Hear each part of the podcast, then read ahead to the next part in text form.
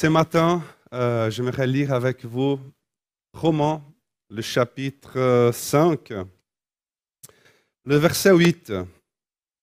Mais en fait, si vous avez un peu plus de temps après, à la maison, ou vous pouvez lire Romains, le chapitre 5, du verset 1 au verset 11. C'est tout le passage. euh, Mais pour aujourd'hui, j'aimerais lire que le verset 8. Donc, Romains, le chapitre 5, le verset 8, qui dit, Mais voici comment Dieu nous montre l'amour qu'il a pour nous. Alors que nous étions encore des pécheurs, Christ est mort pour nous.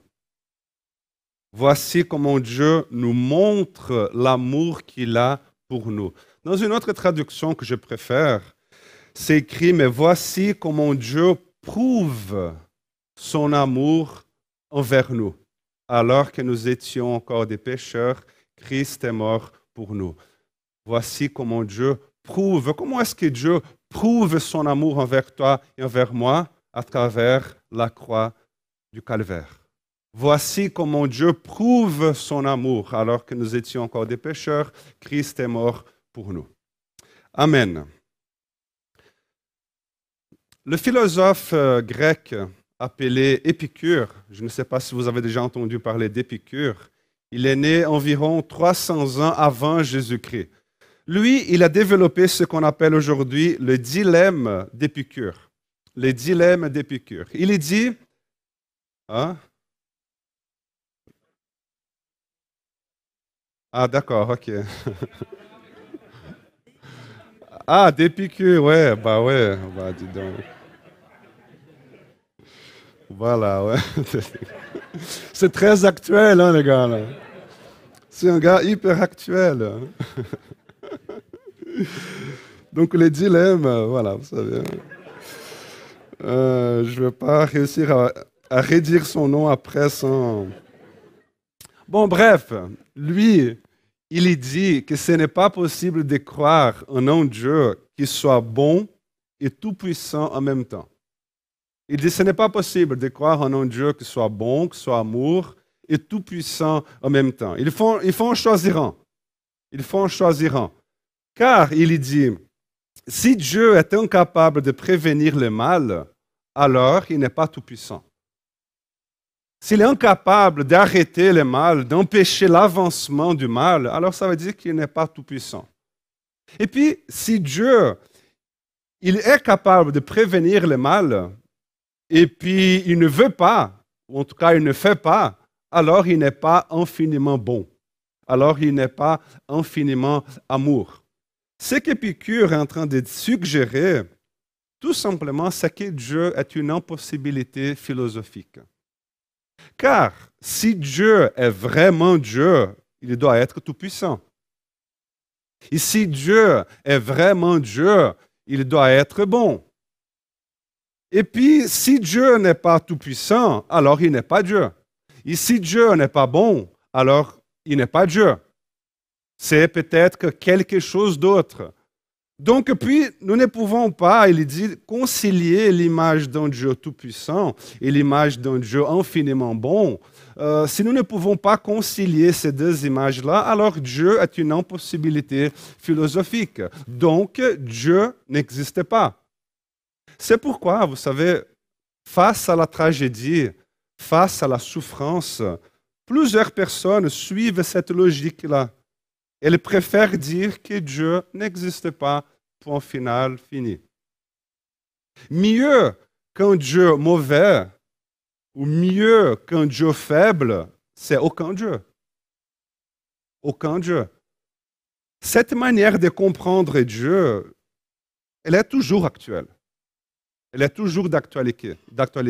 Ces dilemmes-là, même 2000 ans après, qui a été dit, qui a été écrit, il est toujours très actuel, surtout dans une semaine comme la nôtre, comme cette semaine que nous avons vécue là.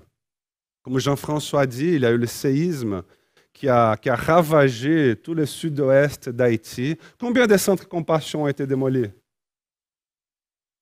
Mais plusieurs, je pense. Plusieurs centres de compassion ont été démolis. Euh, et, puis, cette semaine, et puis on a vu encore la situation en Afghanistan. Nous avons tous été terrifiés par ces hommes et ces femmes qui étaient désespérés, des gens qui étaient attachés dans les ailes d'avion pour quitter les pays, sont tombés de l'avion, je ne sais pas combien de mille mètres après. Cette image qui a choqué le monde d'un papa qui donne son bébé à l'armée américaine pour qu'il... Il y a aussi les incendies qui ont continué à, ravager la Bolivie, l'Algérie, la Côte d'Azur. Maintenant, les journaux sont en train d'annoncer une quatrième vague Covid. Donc, les gens, les gens se posent des questions. Pourquoi Dieu ne fait rien pour euh, stopper le mal? Eh bien, on se pose cette question, en tout cas depuis l'époque d'Épicure. Et c'est toujours d'actualité. Mais vous savez, je dirais que c'est dommage pour Épicure, parce qu'il a, il a vécu avant l'apôtre Paul. Dommage pour lui qu'il n'a pas eu l'occasion de lire la lettre des Romains, comme nous avons lu ce matin, par exemple. Dommage pour lui qu'il n'a pas eu l'occasion, l'opportunité de vivre et de témoigner la vie, la mort et la résurrection de Jésus pour illuminer ainsi sa conscience. Et je dis que c'est aussi dommage pour celles et ceux qui ont un dilemme avec Dieu à cause justement d'un mal ou de la souffrance et qui n'ont pas la compréhension de cet évangile ici que nous sommes en train de lire ce matin. Cet évangile ici que nous sommes en train de lire ce matin, qui a affronté toute la philosophie grecque de l'époque. L'apôtre Paul, lui qui a écrit cette lettre, il était souvent en train de défendre l'évangile en place publique avec les différentes écoles de philosophie. L'apôtre Paul, il, est toujours, il était souvent invité à une discussion. Il était souvent invité en tête à tête avec les, célèbres, les plus célèbres philosophes, philosophes de l'époque. Mais quand l'apôtre Paul, quand il était invité à ce genre d'occasion, quand il était en train de discuter, l'apôtre Paul, il parlait, et quand il parlait de Jésus, il parlait de Jésus-Christ crucifié et ressuscité.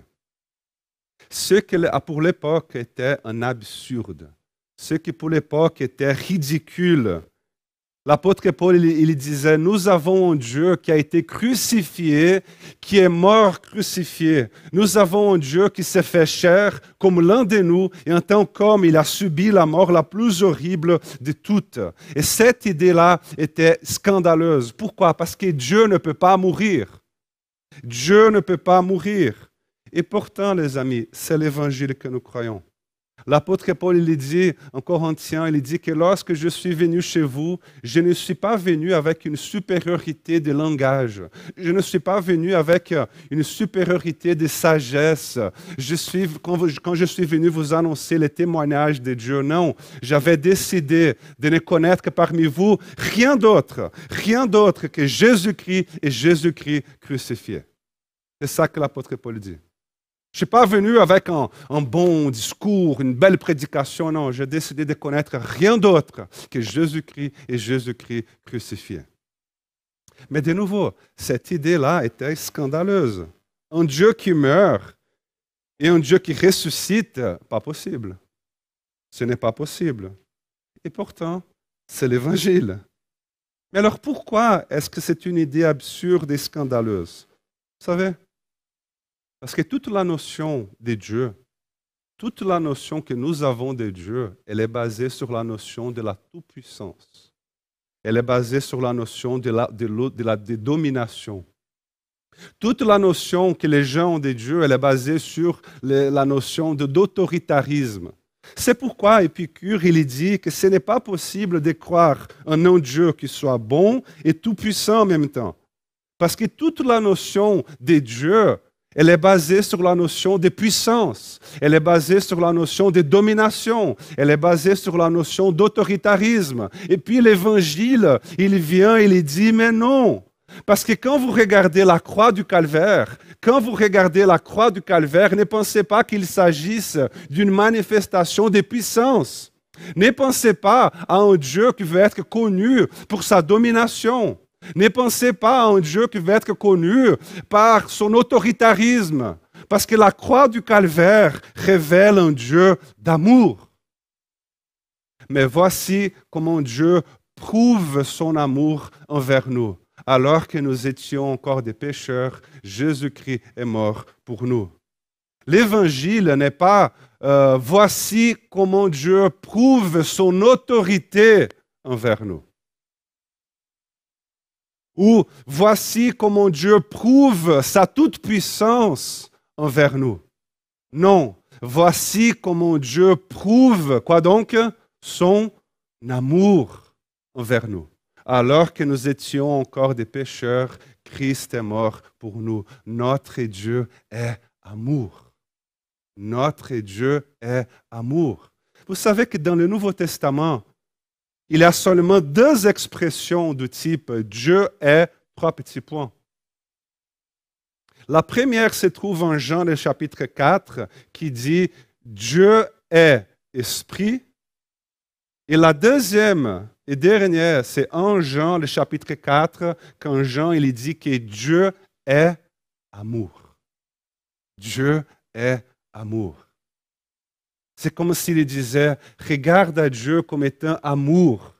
Pourquoi? Parce que quand nous sommes dans une relation basée sur la toute-puissance, nous construisons une, une, relation basée sur une hiérarchie, sur une imposition de volonté, faire plier les pécheurs. Mais quand Dieu il est venu à notre rencontre, quand Dieu est venu à notre rencontre à travers Jésus-Christ, il ne voulait pas venir comme quelqu'un qui domine sur nous d'une manière autoritaire. Non, il voulait se mettre en relation d'égal à égal dans une relation d'amour.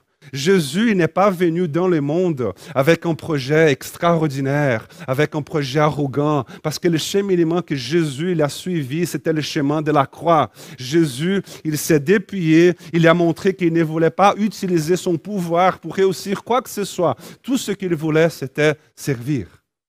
Tout ce qu'il voulait, c'était aimer. Et le jour de sa naissance, il n'avait même pas de place pour lui.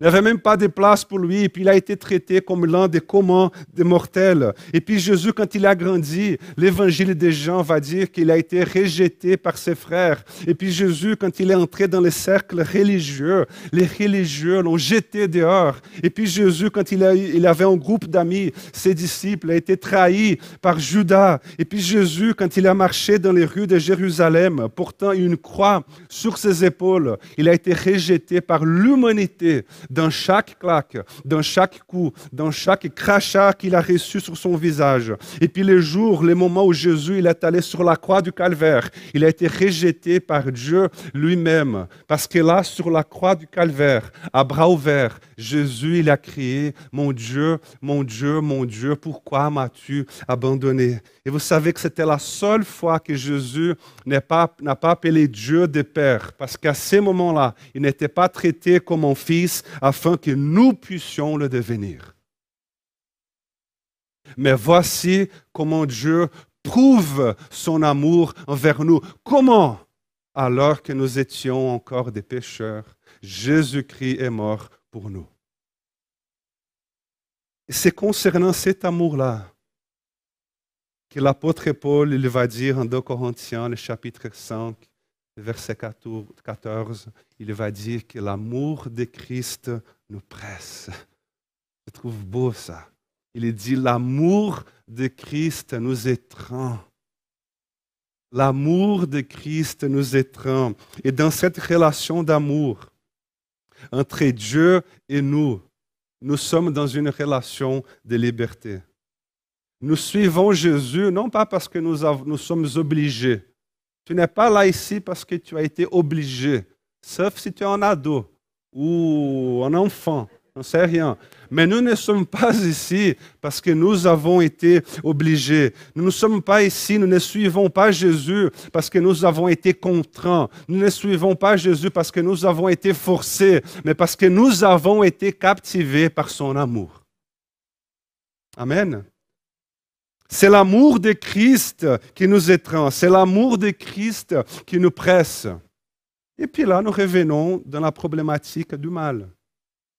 Et nous revenons dans la problématique de la souffrance. Pourquoi? Parce qu'une relation d'amour, elle est basée, elle signifie liberté. Une relation d'amour signifie liberté, liberté de conscience, liberté de choix, y compris le choix de faire le mal, y compris le choix de causer la souffrance à quelqu'un d'autre. Ah Léo, alors pourquoi est-ce que Dieu ne détruit pas le mal? Parce que vous savez, le mal en tant qu'objet, le mal en tant qu'entité, le mal en tant que quelque chose qu'on peut saisir, ah voilà, le mal il est ici, allez, on l'attrape. Ça, il n'existe pas. Il existe des consciences libres qui agissent méchamment. Il existe le méchant. Donc, pour Dieu détruire le mal, Dieu doit détruire le méchant. Ah, Léo, mais alors pourquoi est-ce que Dieu ne détruit pas le méchant? Pardon? T'es sûr? On commence par qui?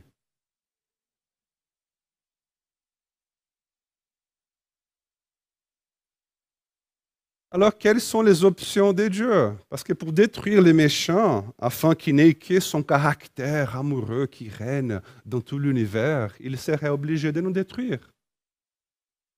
Et entre nous détruire et nous racheter, Dieu a choisi de nous racheter.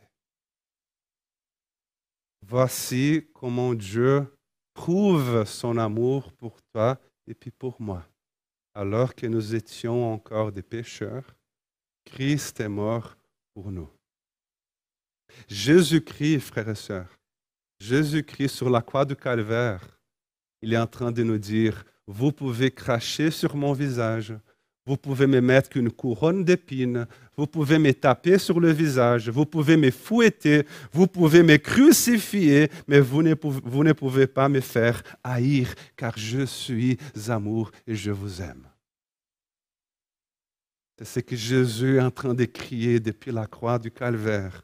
Parce que la croix du calvaire, elle est l'expression de l'amour de Dieu envers nous. Vous savez, notre Dieu n'est pas dans, un, combat, de force pour savoir qui est, le plus fort, pour savoir qui est le plus, euh, le plus puissant. Non, parce que notre Dieu, il nous captive et il nous étreint et il nous presse par son amour.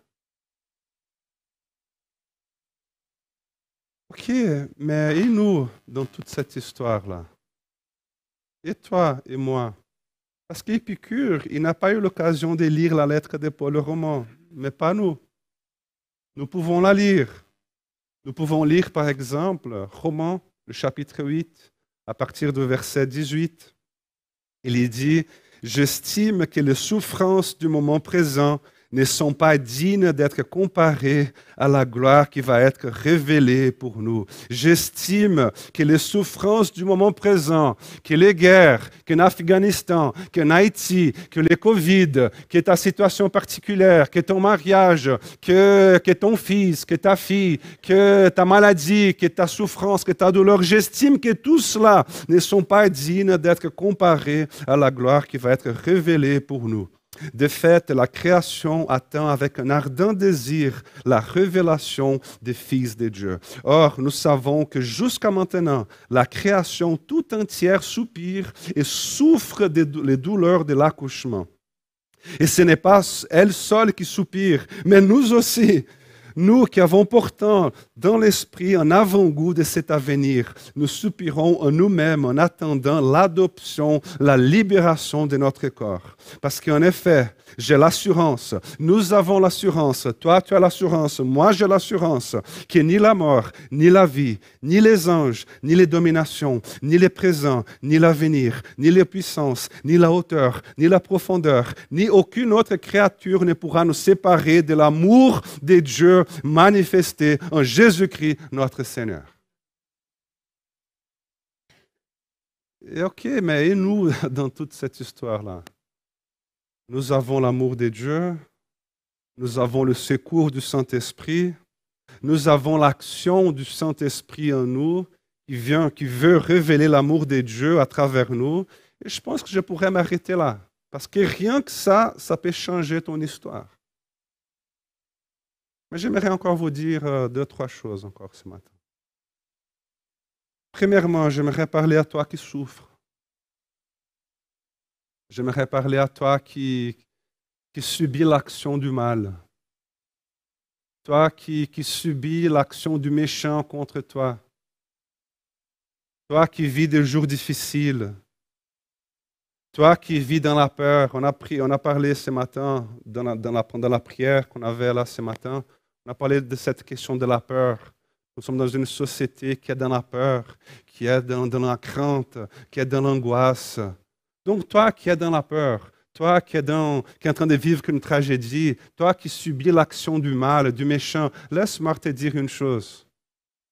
Ne doute pas de l'amour de Dieu pour toi. Ne doute pas de l'amour de Dieu pour toi. Ne doute pas de la bonté de Dieu pour toi. Parce que si Dieu est pour nous, qui sera contre nous? Lui qui n'a pas épargné son propre Fils, mais l'a donné pour nous, comment ne nous accorderait-il pas aussi tout avec lui? Donc, frères et sœurs, ne doute pas de l'amour de Dieu pour toi. Ah Léo, mais Dieu, il est en train de me punir. Dieu, il est en train de, de faire payer mes dettes du passé. Non, non, vous savez où sont tes dettes du passé? Vous savez où sont tes péchés? Sont là cloués sur la croix du calvaire. Ils sont cloués sur la croix du calvaire. Parce qu'alors que nous étions encore des pécheurs, Christ est mort. Pour qui? Pour nous, pour toi. Dieu n'est pas contre toi. Enlève cette idée de ta tête au nom de Jésus. Enlève cette idée de ta tête. Tu es un fils bien-aimé de Dieu, tu es une fille bien-aimée de Dieu. Deuxièmement, crie pour le secours du Saint-Esprit. Crie pour le secours du Saint-Esprit. Crie pour qu'il te donne des forces. Crie pour qu'il te soutienne émotionnellement, pour qu'il t'y maintienne debout. Et crie que devant la méchanceté, que devant le mal, que ta foi soit ferme et inébranlable. Amen. Et que tu puisses dire que tu puisses euh, déclarer et proclamer au monde spirituel euh, devant les miroirs, ou que, que, tu puisses dire et proclamer comme le prophète Habakkuk, il a fait le chapitre 3, il dit que le figuier ne fleurira pas, la vigne ne produira rien, le fruit de l'olivier manquera, les champs ne donneront pas de nourriture, mais moi, je veux me réjouir en l'Éternel et je veux être dans l'allégresse à cause du Dieu de mon salut. Faites cette déclaration-là au monde spirituel et dis, peu importe ce qui m'arrivera, peu importe s'il y aura une quatrième vague, une cinquième, ou si ma santé ne va pas mieux, euh, peu importe ce qui m'arrivera, parce que je sais que Dieu, il m'aime. Je sais que Dieu est pour moi. Je sais, et je sais que le Saint-Esprit va me tenir debout. Et je sais aussi qu'au milieu de ma crise, au milieu de ma souffrance, je vais glorifier le Dieu de mon salut. Troisièmement et dernier, demande à Dieu d'utiliser ta vie. Demande à Dieu d'utiliser ta vie. Ne laisse pas ta souffrance, ne laisse pas ta douleur, t'arrêter. Ne laisse pas que tes combats quotidiens te faire baisser ta tête et t'amener à regarder que ton nombril. Ne laisse pas tes difficultés voler ta joie de vivre. Et que tu puisses comprendre que le monde que tu puisses comprendre que la vie est beaucoup plus grande que tes problèmes. Et qu'il y a beaucoup de choses qui sont en train de, se produire dans ta vie en plus de tes difficultés. Donc demande à Dieu d'utiliser ta vie. Utilise-toi dans ta souffrance pour être une source de bénédiction pour d'autres. Parce que c'est différent, n'est-ce pas, quand il y a quelqu'un qui est en bonne santé, il vient de passer ses vacances au bord de la mer. et qui a reçu une promotion au travail. Et puis il vient tout souriant et il, dit, il te dit, je vais prier pour toi. Par contre, c'est une autre chose, n'est-ce pas, lorsque tu souffres, il y a quelqu'un qui vient avec les larmes aux yeux, qui te dit, je sais, je sais exactement ce que tu es en train de vivre. Mais ne doute pas de l'amour de Dieu pour toi. Je sais, j'ai déjà passé par là. Je sais que c'est difficile de tenir debout. Mais c'est possible parce que le Saint-Esprit, il nous fortifie. Et l'apôtre Paul va dire encore que c'est le Saint-Esprit lui-même, il intercède pour nous par des soupirs que les mots ne peuvent pas exprimer. Donc, me voici, tu n'es pas seul. Compte sur moi. Je suis venu te dire combien tu as aimé de Dieu. Donc, euh, demande à Dieu d'utiliser ta vie. Ne demande pas uniquement le secours du Saint-Esprit. Demande aussi l'onction du Saint-Esprit. Pour surmonter tes difficultés, l'onction pour surmonter tes difficultés et l'onction pour être une source de bénédiction. Amen. J'aimerais demander au groupe euh, de venir nous chanter un dernier chant. Et pendant ce temps, j'aimerais, j'aimerais parler à je ne sais pas combien de personnes ici parmi nous. Peut-être une, peut-être euh, dix. Mais j'aimerais parler à toi qu'aujourd'hui tu as compris combien Dieu il t'aime.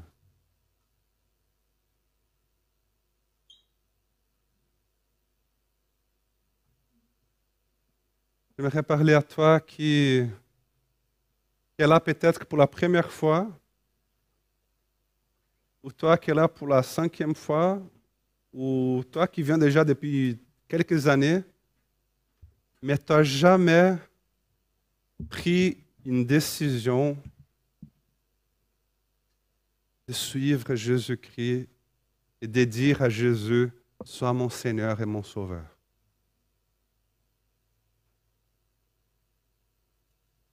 Il n'y a pas d'âge pour cela.